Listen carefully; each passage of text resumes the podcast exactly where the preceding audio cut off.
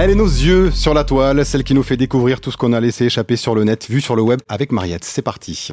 Alors, je vais vous parler donc de Muséum 30. Vous connaissez peut-être déjà des actions de médiation numérique qui se déclinent sur les réseaux sociaux, telles Ask Curator, donc euh, interviewer, euh, questionner le, le, conservateur, où vous pouvez ainsi interpeller des conservateurs et conservatrices et leur poser vos questions, ou bien la Museum Week, où, comme son nom l'indique, les musées ou autres lieux culturels valorisent leur collection, leur histoire, le, le personnel, etc. Donc pendant une semaine. Et eh bien aujourd'hui, je vais vous parler d'un autre challenge international, donc le Muséum 30.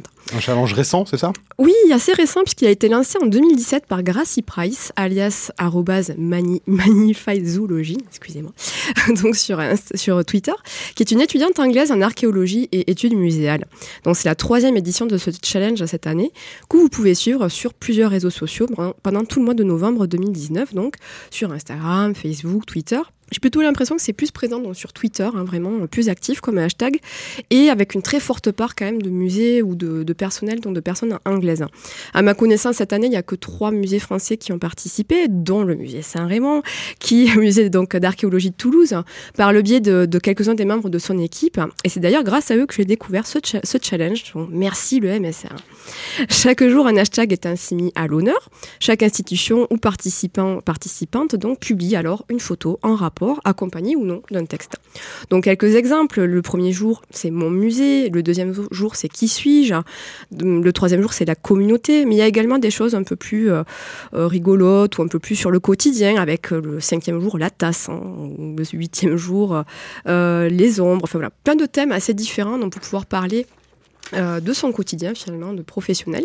Et c'est en ça que j'aime beaucoup ce challenge, car je le trouve peut-être un, peu moins institutionnel, puisqu'il laisse la place justement, la, la, parole plutôt, aux professionnels, aux passionnés eux-mêmes, hein, et non pas à l'institution seulement. Il y a un peu plus de souplesse, hein, de variété de thèmes donc pour les participants, et ça permet vraiment d'explorer, je trouve, plus en profondeur finalement la relation, souvent passionnée, hein, que les professionnels de musée ont avec leur structure, leur travail, leur quotidien, et ça donne à voir finalement un aspect beaucoup plus humain, plus intimiste, plus proche de nous, des coulisses. Hein. Ça démystifie un peu et ça rend finalement moins hermétique et plus sympathique donc, car c'est vu par des gens bah, comme vous, comme moi, comme mon voisin, etc. Donc vous aimez, vous adorez, on l'a bien compris, mais est-ce que vous y avez participé Alors non, malheureusement cette année j'ai un peu loupé le challenge. Hein. Comme vous le savez, on a eu un trépidant automne euh, événementiel au Quai des Savoies. Mais en attendant de le faire sans doute l'année prochaine, avec pourquoi pas la team du Quai, n'est-ce pas Laurent, Marlène et les autres, eh bien je me suis prêtée au jeu de vive voix, donc avec le micro, de ce que j'aurais posté. Alors le jour 4 pour mes outils, eh ben, j'aurais posté mon fidèle smartphone hein, avec qui je tweet, j'Instagram, je partage euh, ma passion pour la culture. Le jour 11, carte postale, hein, ben, ça aurait été une photo de mon coin de mur euh, au bureau où j'affiche toutes mes petites cartes postales souvenirs de musées, euh, expos où je suis allée ou pas, où j'aurais aimé aller. Euh, jour 5, le mug, ça aurait été ma tasse, donc Museum are fucking awesome de Museum Hack. le jour 22, pour mon musée rêvé, ah, alors mon musée rêvé, ça serait un musée qui concentrerait toutes les collections d'œuvres d'art du monde, hein, gros musée, où aller à n'importe quelle heure de la journée quand on veut et gratuitement.